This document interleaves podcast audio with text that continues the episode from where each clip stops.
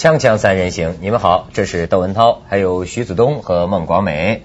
广美是刚刚忙完啊，这导演一宣布开始，广美赶快脱衣服。他根本就没有宣布，只有你一个人知道，因为只有你有耳机哦，我没通知你。初三，因为咱们这个开空调比较冷啊，所以广美在做节目之前呢，都拿一个大白披巾蒙着，包的像个那个伊斯兰教徒。等着正式开始了，才把自己露出来给大家看。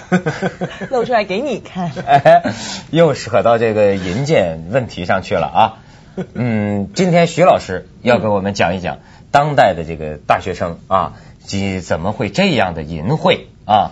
怎么会这样的这个粗言秽语啊？令到台湾教育界，甚至整个全不是台湾，令到香港教育界和整个香港震惊，对不对？你给他留点余地，他还得回去教书呢。没有，他是要讲讲这个现象。是是，那个事情是发生在中文大学，但后来他们说理大、成大都有。其实这是个蛮蛮普遍的问题。事情的来由是大学里有个传统，新生来的时候呢，大家有个联欢叫 OK。这个联欢呢，就是说大家可以恶作剧，历来迎新会，哎，历来有这个传统。以前的港大他们是这样的，比方说你是新生吧，那你进来你要入住我们的宿舍，要我们全部签名，那我们就会提很多要求，比方说穿着短裤站在街上去啊，比方说去偷一个汽车的牌子啊，啊，大家都理解那个那个巴士公司啊，让他们偷，知道是这些新生在第一天，他们要开这样的玩笑，那么这是一个传统，本来也没有什么不好，但最近引起接连几天报纸头版报道的。是中文大学，他们就是出现了一些，就是比较被他被人们认为是过火了。比方说各个学校之间骂，骂到什么程度了呢？比方说这些学，我我我想说明一下，这些学院都是我非常尊敬、非常好的。我自己到新亚去讲过课，新亚的原来的院长钱穆，后来余英时，对对。那另外一个书院叫联合，另外一个书院叫崇基。那么几个书院的学生就在那里骂，结果他们骂到报纸上登出来怎么骂呢？他就比方说。从鸡无品又野蛮，就是从鸡的人啊，没有品又野蛮，全部男生都是强奸犯哈，然后各个女呢都被人玩，呃，找人负责呢，各个散。那那那这个开玩笑就有有点过火了，我这个念的还是比较比较最轻的了，比较最轻的了。女学生当这个娼妓来来形容，那男的也不对，男的就说人家是强奸犯也不对。那么还有一些就更加，好像我们还有张照片是。对，有一个呀，我开始还以为真的是一个广告，原来是学生啊自己设计了一个海报。嗯。这个海报呢，他们就叫新亚桑拿。等于说，他们这海报啊，设计的是为一个叫做新亚桑拿的这么个桑拿浴室做这个广告。这个海报的语语言呢也是非常淫秽。但是你要解释一下，它为什么叫新亚桑拿呢？不，其实你你要是看了这个照片，我就我就可以帮你解释，就很容易。你有有哎，我们来看一下，我们来看一下。其实呢，这个整个上面的字呢，如果去掉“新亚”两个字呢，是在香港到处都可以看到的一般的桑拿的广告。他也不能说有什么特别的呃出格的地方，比方说他筹价这个这个优惠，比方说他说精神爽，你出去这这些都是还有什么卫星转播，这个都是司空见惯的。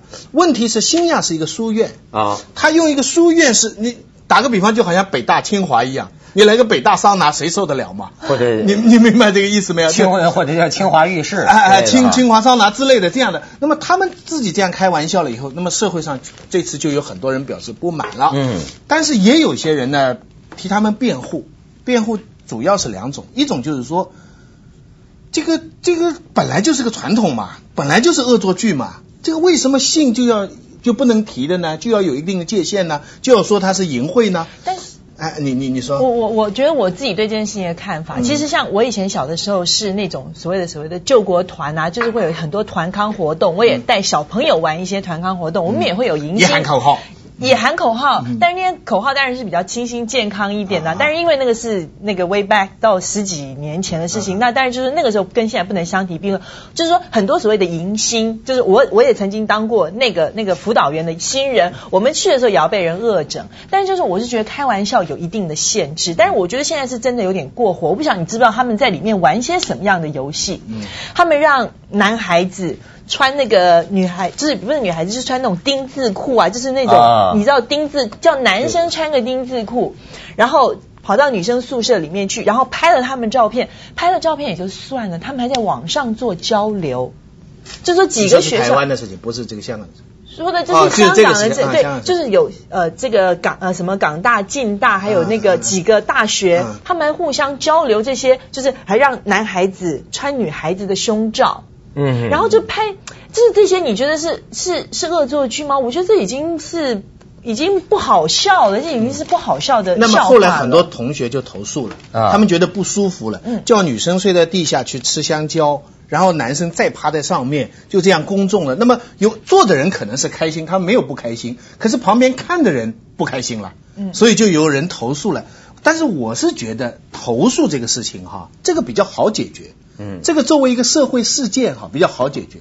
我比较关心的是后面，就是说，为什么大学生开玩笑就没别的东西，就要拿到那些娱乐版最庸俗部分的这些口号拿来作为开玩笑，这个才是后面很多人他们每天检查的问题。看到在报纸上看到都是这些东西。哎，其实我觉得这事儿我看着也不新鲜呢，嗯就不就是黄色一点嘛？比如说某某今晚太用力了，呃，搞到一条腰都直不起来了，嗯呃，伟哥不太合适他吃，他应该吃太太口服液。嗯还有说这个呃，有班学生啊很淫贱啊，去呃破组女拍三级片，就是这个被迫组织一帮女的叫女生去去拍三级片拍完都唔够赔钱，就是拍完了都不够给钱的。呃，因为还要还要还得加上这个皮鞭同铁链，什么性虐待的，哎就讲性虐待哎其实这些意思啊，嗯那我们大学男同学之间平常经常说呀，嗯我觉得很正常。但是他公开了，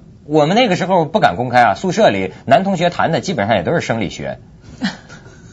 但是但是问题是，有一个学生跟我讨论这个事情，嗯他说大学生不是就应该可以破格一点的吗？他比方说随便举一个例子，美国比方说呃呃 Berkeley。啊 UC Berkeley 这个是比较自由主义的学校，他就有一些学生为了抗议一个什么社会事件，比方说环保的事情，就有一批男生女生全部不穿衣服，校园里燃了很多记者去拍，没人指责他们啊，大家还作为一个先锋事件啊。然后他讲完这个例子以后，我就想，我看你就分不清这中间的区别了。嗯区别恰恰在什么地方？不是不能讲性，不是不能出格，而是你是跟从社会还是在挑战社会。他现在等于是跟从社会最主流的公众娱乐的这一部分像。那些银剑周刊的对对，他跟踪跟踪的是这个东西，而西方大学里那些破格的那些东西，它是挑战社会的那些禁忌。嗯这里边呢，因为大学呢，怎么来说？大学是一个不仅是传授知识，而且它是创造知识的一个地方，但是对不对？对对但是我有一个观察，我我呃跟香港大学生接触不多哈，嗯但是照我感觉啊，呃，香港的大学生比起大陆的大学生，呃，比较不拿自己当人看，就是不是这个意思，不是我明白你的意思，就是说。不觉得自己高在大陆人，嗯。像我们当年在大学，觉得自己是大学生啊，嗯。这天之骄子啊，层次高啊，尤其能上什么北大、清华、重点大学，嗯。那感觉自己跟一般人不一样啊，对不对？将来都是万丈宏图的主。嗯。然后人家这个香港的大学生啊，你看他聊天呢，他非常的踏实，特别的现实。呃，刚上一年级，可能就在讲咱们怎么样开个档啊，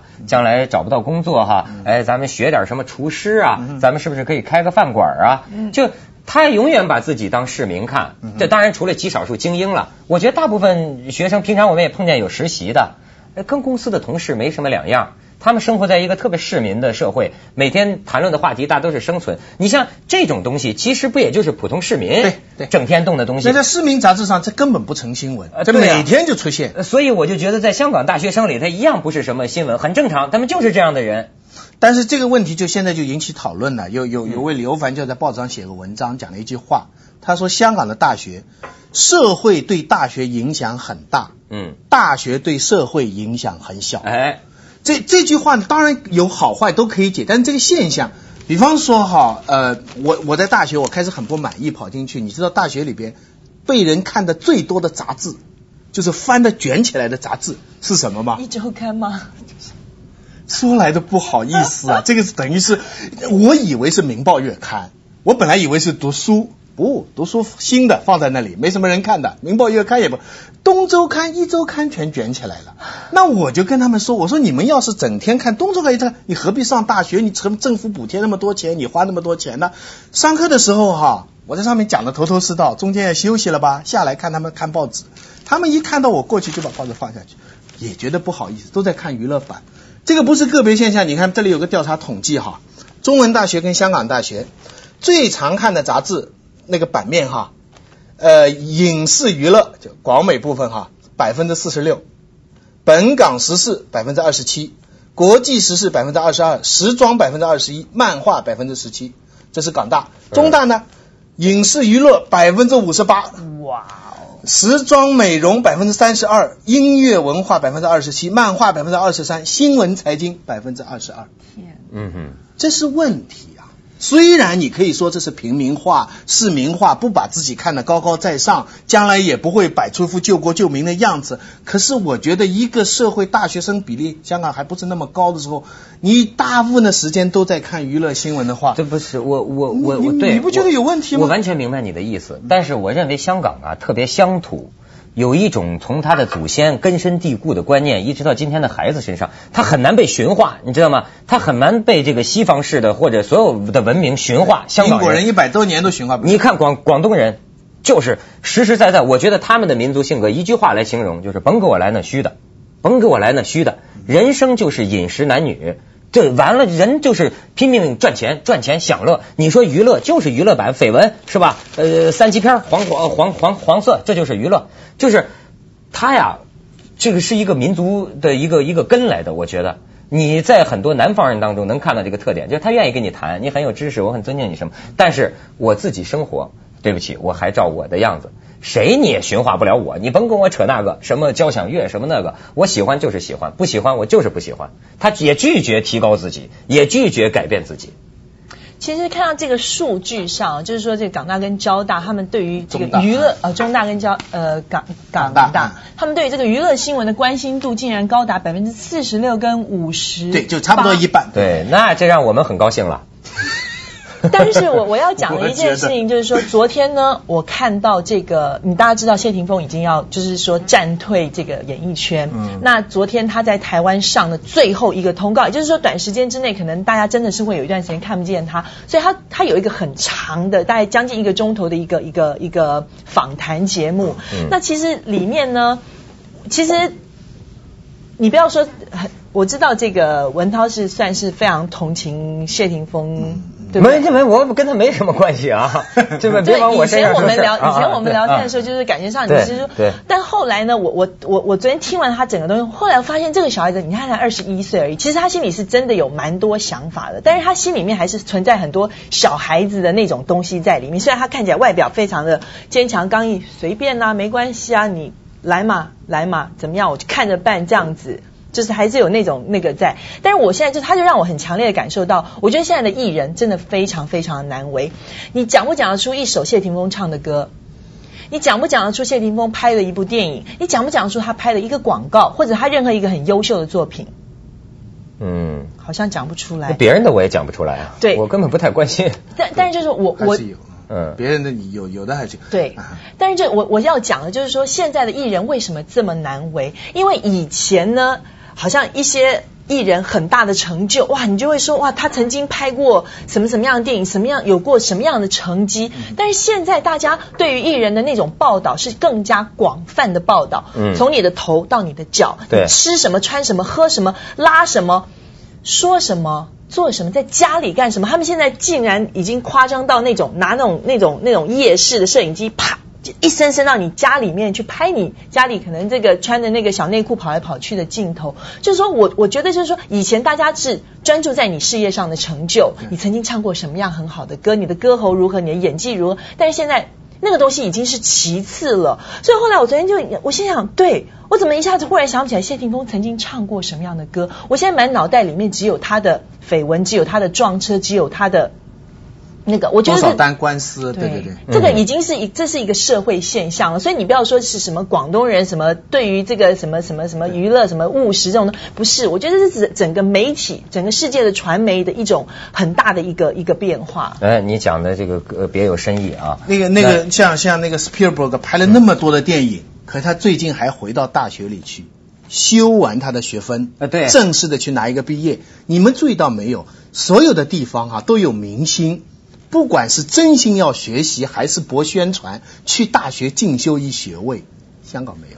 哎你看香港有没有大明星想去再读一个学位的，像彭丽媛这样去读一个硕士的？所以啊，它这个东西啊，也是跟这个，我觉得地方性确实是有一定的关系。当然，你要说这个学生的事儿，我这儿还有一个老师的事儿，我想跟你说说。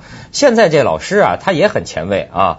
这最近呢，算前卫呃，加拿大有一个资深的中学女教师啊，她在这个数学考试问答题当中啊，出了一些问题，让这个家长和社会感到震怒。我给你读读她怎么出的题，呃，给中学生出的题啊。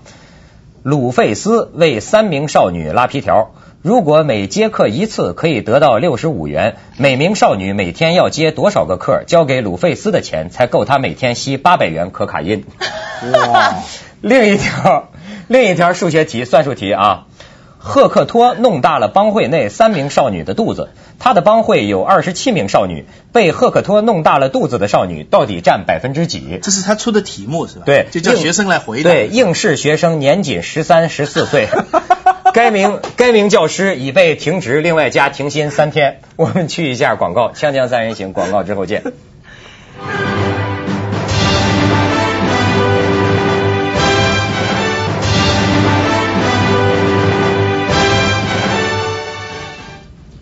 哎，最近还不能忘记啊，这个九幺幺的纪念日啊。嗯。那么我们的凤凰卫视又派人去了，这个凤凰美国飞了，然后发现呢，哎，采访了一个人，当年九幺幺的时候，第一个打报警电话的，他当时说了些什么？这个人是一个什么样的人？我们这次拍到了，我们来看一看。哦，这嗯有意思。Uh, at about 8:46 a.m. in the morning um, of September 11th, a call came into 911. The caller on the other side of the line said to me, "Operator, operator, whatever you do, please, please don't hang up the phone." She went on to say, "I just saw a 747 plane plow into the World Trade Center building." And operator, it looks like it was on purpose. It looked intentional. 郑哈曼至九一一报案热线工作了十五年，接过各种紧急的报案电话，其中也包括了这一通第一个报告九一一事件的电话。当时他立刻把报案资料输入电脑。他说，这是当时一个在世贸附近开车的妇女用手机打进来的报案电话。 There was someone else in the car with her who uh, said, please tell the operator to send everyone. EMS, the fire department, the entire building is like a ball of fire. Within seconds, as I inputted the information into the system, it was like a chain reaction. Everyone of, around me started getting the same exact call from other people who witnessed this incident. 当时涌进纽约市警察局九一一报案热线的电话突然剧增，一些原本在休息的接线生，此时也立刻回到工作岗位接听电话。也有人收到被困在世贸双塔中的人所发出的求救电话。 纽约市警察局并不愿意透露在九一一当天究竟有多少的电话涌入九一一报案中心，但是他们说，当天每一个电话接线生都尽了最大的努力处理这些电话。而原本应该早早下班的真哈曼也一直工作到晚上十一点才回家。凤凰卫视罗小莹、李广基纽约报道。这个去年九幺幺的时候，你看这个媒体的这个主题啊，是这个沉痛哀悼人类历史上的悲剧，然后对这个恐怖主义、对拉登深仇大恨，是吧？哎，昨天我在这个一一份南洋报纸上发现他做了一个专版，我就发现呢，呃，有些媒体到事过一年之后，他再出这个专版，主题就变了。去年是那样，今年叫什么？冤冤相报何时了？这是他的主题。嗯，你看，这是从今年来的这个事情啊，你就感觉到这还是海外的态度吧？我看嗯美国人自己是还没有想这一层，是吗？对对但是其实美国现在纽约有得了一种病，有些人患了一种病，叫做九幺幺厌倦症。嗯哼，这个东西其实，嗯，怎么说啊？就是说，因为现在太多人在，嗯。放大九幺幺这个事情，其实这是一个伤痛，但是就是说，其实纽约政府一直做的蛮好，就是说他们除了在平复这个伤，其实我住在纽约的朋友们，他们告诉我，其实恢复的很快，大家心情上、运作上，整个就很快就回上，就走上轨道。嗯但是为什么大家会患上这个所谓的九幺幺厌倦症？因为有些商家，因为九幺幺快到了，有些商家他可能就印制了很多什么什么 T 恤啦、什么帽子啊，他就把它拿来当成一种商机在运作。那可能有些人去筹善款，哎，筹筹筹了半天之后，但是那些九幺幺受灾户没有人拿到钱。没有人拿到钱，哦那那些给钱的人会觉得说，那那我的钱都去哪儿了？那那些九幺幺受灾会觉得说，那为什么人家捐了那么多钱，为什么我没有拿到？但是还是很多人在在在运作这种所拿这个东西来博同情啦，来来来干嘛干嘛？所以就是说，现在很多人就觉得说，啊、c o m e on please，不要再提这件事情了。好，咱们先去一下广告，先别提这事儿了。锵锵三人行，广告之后见。倒是这样。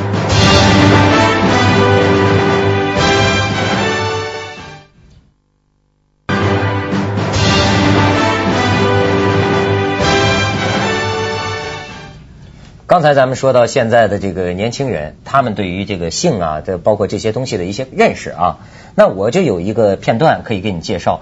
知道有这个援交少女吗？嗯哼就做那种援助交易，哎，其实也就是色情服务业了，对吧？但是是是学生少女。那么有人拍下了她的一段自白，我们来看一下。那那时候才十三岁嘛，然后还不知道什么是援交啊，然后那时候没有钱，男朋友就说去做援交，对吧？我觉得男生呢对性很随便，就是那时候在援交的时候，我觉得我那时候最看清了那男人。稚嫩的声音掩盖不住这位十三岁女孩历尽沧桑的人生遭遇。俏家、援交扭曲了她价值观，这些边缘少年却来自破碎的家庭，但是他们仍然期待别人的关怀。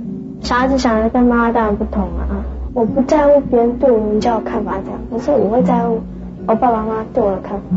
我上警车的时候啊，我看到他在后面哭。这是台湾导演吴秀晶以纪录片的手法拍摄社会现象。这几年之间，我拍了其有很多的纪录片，对。可是其实最触动我的还是就是啊，一个是人与人与人之间的一个真实的一个增长。吴导演还深入台湾监狱拍摄，正因为他透过镜头揭露社会问题的真实面貌，串起了社会大众的爱心，也因此让他赢得了多项国际大奖。凤凰卫视综合报道。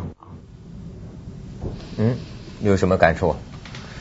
哎呀，这个怎么感触法呢？你知道“在台湾援交”这个字，什么叫台湾的情怎么来况？来来来这不叫台湾的情况，这是一个社会现象。不是这个“对援交”这个字是台湾来的吗？不是日本吧？日本来的，日本日本援助交易嘛，援助交际，对，嗯就是其实就是说，以前台湾有没有援交这件事情，我相信有，但是没有那么样被摆上台面，没有那么大那么的正大光明。你看这十三岁的小女孩，把她讲的只是。I don't care，我才不在乎别人对我这样，这个就是一这这这这这这说穿了，这就是妓女的行为。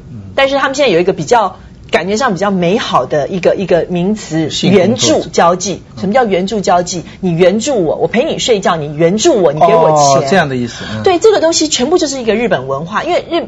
因为日本可能有很多的，甚至于在他们的所谓的偶像剧里面、他们的电视剧里面、他们的 VCD 电影里面，全部都是把这个当成一个社会现象，一个很普通的社会现象，把它宣不能讲它宣导，而是把它让我们看到说，哦，原来有这么一回事。所以现在对这些看这些日剧长大、看这些 VCD 电影啊这种东西长大的人，会觉得说，啊，原来还有这样子的一个谋生方式。哎对，所以这些女孩子啊，自己呢就开始拍自己的照片，穿着三角裤上网，嗯然后跟那些大人们、成人伯伯们说：“伯伯们，你们好，想看到我穿的更少的照片吗？你们就到我的这个网网页里来，或者说呢，在网上发出信息，要想看到我更多的照片，给我寄礼物，给我寄礼物。”所以现在一个女孩子家里礼物可以堆积如山，但是有危险。有一个女孩子这样做的女孩子，在网上发自己照片、裸体照片的女女女女，她就听一个成年人就说，成年人不但把礼物送到了，就成年人啊，把礼物送到了她的家门口，危险吗？他危险，并没有说他的地址，他保他不会说他的地址，对不对？他就说你们就给我送礼物就可以，礼物就邮购什么还是什么邮寄到一个什么地方。但是呢，他打开家里的门，发现那个中年人把礼物送到了他的家门口。不过，不过我们开始讲的大学里的这些事情，跟这些应该是两回事吧？大学是可以研究这些现象的，嗯你觉得有关系？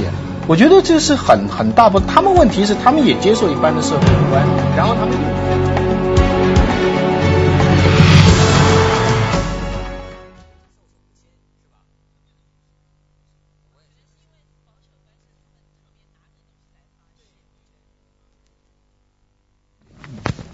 就录这一集不录了，对不对？呃，不反应和对录不了了，嗯。